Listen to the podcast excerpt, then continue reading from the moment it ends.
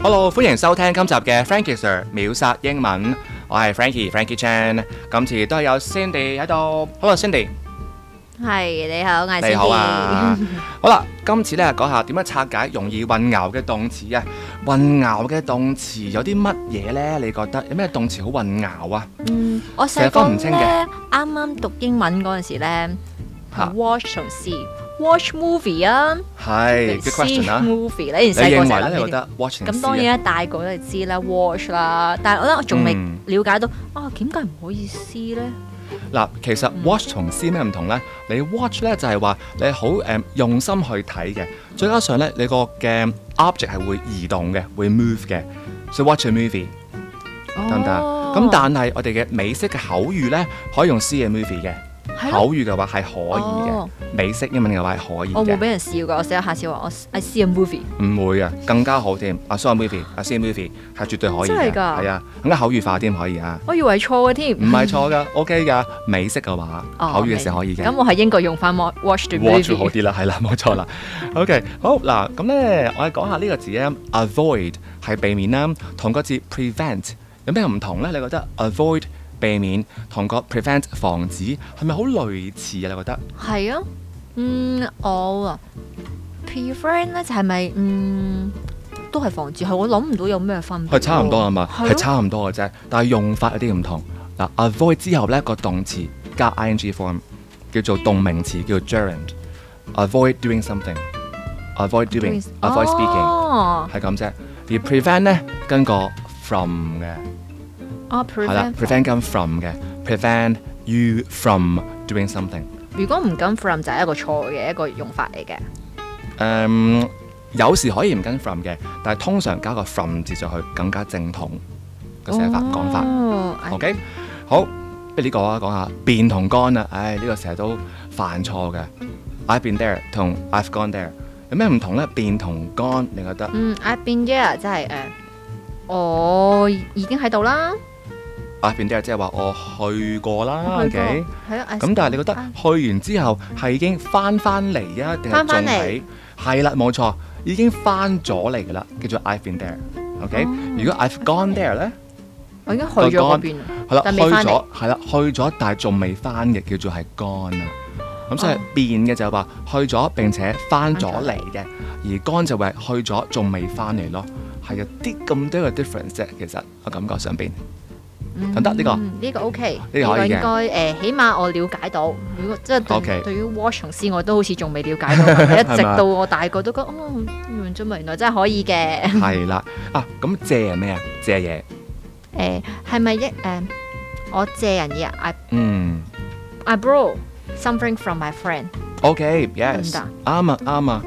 咁 land 咧，land 我 L E 借 N 嘢 D，俾人咯，I lend 哇 money 得唔得咧？I lend money 啱啱，my friend 嗱跟住可以係啊，啱係啊，啦冇錯。所以 borrow 係問人借嘅，跟 from 啦，而 land 係借俾人哋嘅，我係跟 to 嘅，通常會係 borrow from and then 嗯 lend it to somebody，哦，即係都係有借嘅意思嘅。係啦，有借要有還喎，你記 住。講笑啫，呢個好難啊呢嘅，呢個個好 難嘅，難嘅完全唔啊關事嘅，想講 啊。我仲好認真咁係嘛諗，嗯諗下先㗎嘛諗先咁係咪即係問我 還嘅英文係乜 嘢啊？咁咁唔關事嘅。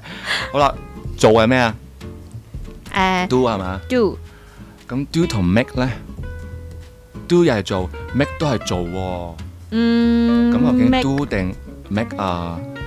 咁點解係 make love 唔係 do love 啊真係唔知喎，真係唔知我唔知喎？OK，咁樣噶嗱。如果 do 咧係講個動作嘅，do 即係係講動作嘅，OK。而 make 咧個重點係個製造，講個過程嘅。咁 love make love 對個 love 動咧作係個，但係係個嗰個嘅過程咧係重要啲嘅，所以叫 make love，我哋唔用 do love 嘅。哦，咁咁我做 gym 咁有冇係係應該點講啊？做 gym 我成日都話咧，其實你認為 Okay 做 gym 係點講咧？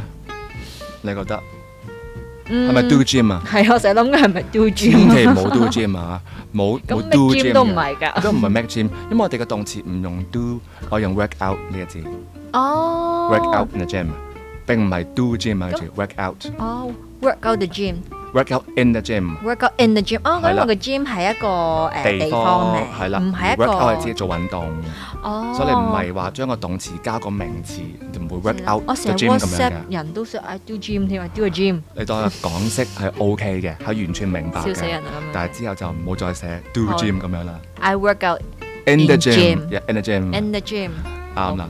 誒，咁啊，聽係咩啊？誒 Uh, listen 咯定係 hear？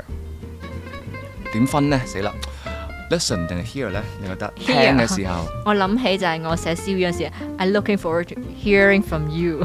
，OK，OK，咁但係我啱喎咁係咯，咁 hear 咪就係希望收到一啲嘅誒消息啦，呃消息咪即係翻嚟咯聽到啦咁係啊樣，同翻剛才嘅 watch 同埋 see 係差唔多嘅啫，differences。頭先問個 watch 即係咩意思啊？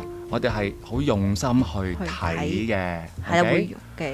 係啦，see 就係眼睛見到影像啦，而家差唔多。我哋 hear 咧就話我哋耳朵，耳朵添，耳朵咧，嗯我哋嘅耳朵咧係接收我嘅聲音，而 listen 咧就係用心去聆聽，哦，你真係聽嘅，你要明白個內容嘅，叫做係 listen 啦。哦，得唔得？咁所以你聽收音機係咩啊 Listen to music，呃 listen to radio。 ？Listen Mm, radio to the Listen music to 係係啦，listen to music，listen to the video，因為 Listen 用心 to 聽啊嘛，係啱唔啱？Do you hear me？ ，yes I hear。係啦，因為我聽到你嘅聲 Hearing from 音，嗯 you 但係我係冇係用心去聆聽嘅，哦，咁啦，真係所以爭啲 hearing from 咁多嘅 you 啫，係啦哦。好唔 OK 好呢個冇問題可唔可嘅，以即係我寫 CV 唔可以，I'm looking forward to listening listening to to you you，咁就好奇怪 or listening 會 from 會 you。聆聽咁樣啦，就唔啱啦。嗯會好係好咁跟住咧呢個字講下啦，好多人移民啊，咁你覺得移民呢個字係 emigrate 定係 immigrate？呢個係串 e，呢個係串 i m 嘅誒，我就 emigrate。知 immigration 咦移啱民咗咁 immigration 咁就係誒，所以移民應該係 emigrate emigrate 啩，應該係因為嗱你移民過去啊嘛，immigration 嗯嗯差唔多嗱。如果你係移民出國嘅話咧，由當地由本地而家移出嘅話咧，嗯我讀係 emigrate。E emigrate M 開頭㗎 emigrate。 emigrate 如果係由外地移入嚟呢度嘅話，叫做 immigrate，用 immigrate I M。點樣記呢？嗱，諗啊下譬如 immigrate I M I M 係似 I N 啊係嘛？好似 in 咁樣啦，佢咪係啊 in，OK？咁所以 in 嘅話就會 M 啦，immigrate 係指係移民入嚟嘅，哦，好似我喺飛機咁樣 ex Hong Kong 即係過去咁就誒 emigrate 咁樣，啱即係啱啊即都係可以咁樣記法都可咯，以係係啱咪啊？啊啱啊，可以係啊咯，可以啊，咁你 in 嘅咁咪同你嘅啱啱講話誒 à, immigration 咁樣，我哋都係係 import à, 啊咁樣嗰啲，係啱啊，OK 喎，記法唔錯喎。係咪咁樣記法 O 唔 OK à? 啊 其？實係唔錯 喎。喂，有一個字講開咧，誒、未婚妻同未婚夫兩個都係讀 fiance，係啊，但係個串法有啲唔同嘅。一個係串係兩個 e，一個係串一個 e 嘅。咁呢個點樣記呢？你覺得其實好易記嘅啫。嗱，如果係未婚妻嘅話呢，係有兩個 e 嘅個尾，都係讀 fiance。係但係咧 Fiancé，我會咁樣記嘅，因為女性咧就有胸部啦，就兩個估到咁㗎樣嘅，啦即係兩個 E 咯，咁樣係嘛？好易記呢樣嘢，都係係咪啊喎。？係啊，就係咁啫嘛。我係咁樣記法嘅，你可以試下呢個記法。唔得，我都係講嘅啫，我都係你都係講講嘅啫英語嚟嘅咋。 我好少去睇佢 WhatsApp 寫。咧，有時寫嘅時候可唔可以啊？我我咁哦咁係我揾揾字典啦， 冇辦法啦，呢 OK 個時間。好，嗱，migrate 係咩咧？知唔知咧？migrate migrate 嗯係指遷移啦，啊暫時去遷居啦，migrate。咁就唔同個移民喎、即係你係 move 啫，但係你個國籍冇改變過嘅，咁叫做 migrate。